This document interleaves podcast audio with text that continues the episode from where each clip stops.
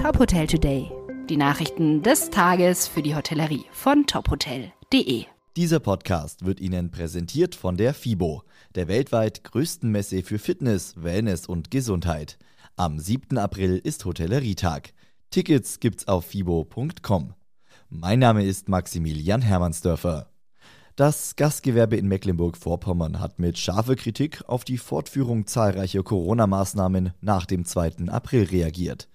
Der Landtag hatte zuvor das ganze Bundesland zum Hotspot erklärt.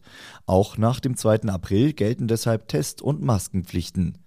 DEHOGA-Präsident Lars Schwarz sagte der deutschen Presseagentur Ende der vergangenen Woche, ich kann nur mit dem Kopf schütteln. Wir hatten fest damit gerechnet, dass die Testpflicht für die Gastronomie zu Ostern fällt. Laut Schwarz würden Gäste deshalb eher in Schleswig-Holstein buchen, wo es schon seit Mitte März keine Einschränkungen mehr gebe.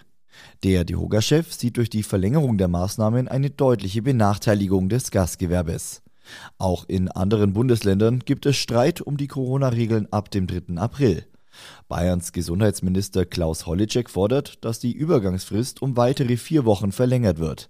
Andere Bundesländer wie Baden-Württemberg, Hessen, NRW und das Saarland rufen den Bund dazu auf, die offenen Fragen zur Hotspot-Regelung zeitnah zu klären. In München hat das Hampton bei Hilton Munich North eröffnet. Es ist das 14. Haus der Hotelbetriebsgesellschaft Primestar Group.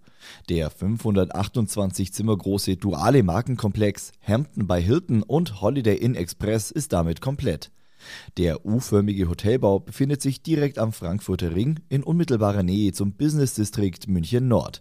Auch die Allianz Arena ist nur 10 Minuten entfernt. Das E-Mobilitätskonzept des Hotelkomplexes wird nach eigenen Angaben von den Gästen bereits gut angenommen. Zwei Elektroautos, mehrere Ladesäulen, E-Bikes und Fahrräder können digital angemietet werden.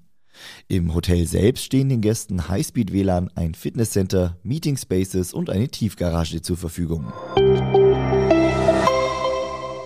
Marriott International wird voraussichtlich 2023 seine erste Luxus-Safari-Lodge in Afrika eröffnen.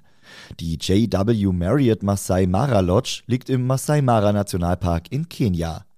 Die Pläne für die neu gebaute Lodge sehen 20 private Zelte vor, darunter einen mit einem Zeltdach überspannten Präsidentenpavillon und zwei miteinander verbundene überdachte Suiten. Zu den gemeinschaftlich genutzten Bereichen gehören ein Restaurant, eine Loungebar, ein Spa und eine Außenterrasse mit Feuerstelle. Die Landschaft bietet Gästen laut Marriott Gelegenheit zur Beobachtung der Big Five, die in der Masai Mara zu Hause sind.